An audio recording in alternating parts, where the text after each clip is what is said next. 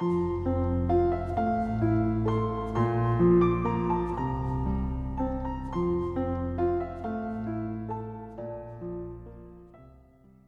位听友，大家好，我是明哲。想要获取每日热点文字版和更多备考内容，请关注微信公众号“金牌公考”。今天的热点来自《解放日报》张桂辉的文章：“九成孩子将娱乐明星当榜样。”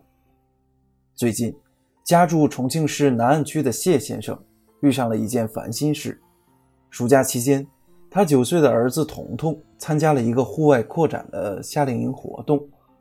彤彤完成的一份问卷调查中，有个问题是：你心中的榜样和偶像是谁？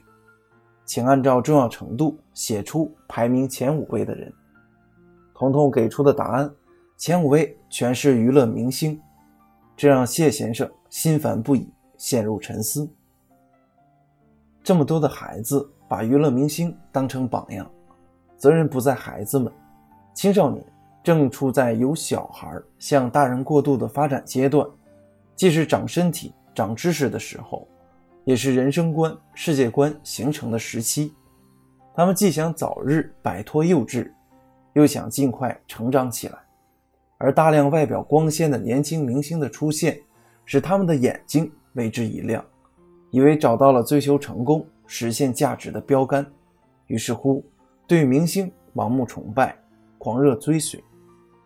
明星是社会公众人物，德艺双馨、名至实归的文艺明星也好，娱乐明星也罢，同样是典型人物，同样值得学习。问题是，在当下俯拾皆是的明星中，有多少是真正立得住、过得硬的？不仅如此，有些媒体。不少商家乃至明星的经纪人不择手段、不惜成本，大加炒作、大肆包装，以追求利益的最大化。更令人堪忧的是，现如今文艺界、娱乐界参差不齐、鱼龙混杂，少数劣迹斑斑、丑行多多的演员，哪怕有吸毒、嫖娼等违法犯罪行为，也被包装成明星，持续吹捧、频繁曝光。使他们身上原本微弱的光环被无限放大，导致一些青少年对他们盲目关注和迷恋，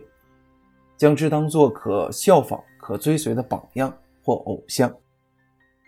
舆论导向潜移默化，但愿媒体把更多的版面留给各行各业的先进典型，把精美的镜头对准爱岗敬业的基层劳动者、默默无闻的行业领军人。对那些身上既有闪光点又有正能量、真正德艺双馨的艺术家、文艺家，则把宣传的侧重点放在展现他们为了实现梦想孜孜以求、不懈努力的进取精神，为了奉献社会顽强拼搏、坚韧不拔的奋斗历程上，而不是过度聚焦他们身上的光环，刻意宣扬他们的名利，同时要宁缺毋滥，要好中选优。这样，既可以引导青少年正确对待娱乐明星，又能够为孩子们树立正确的学习榜样。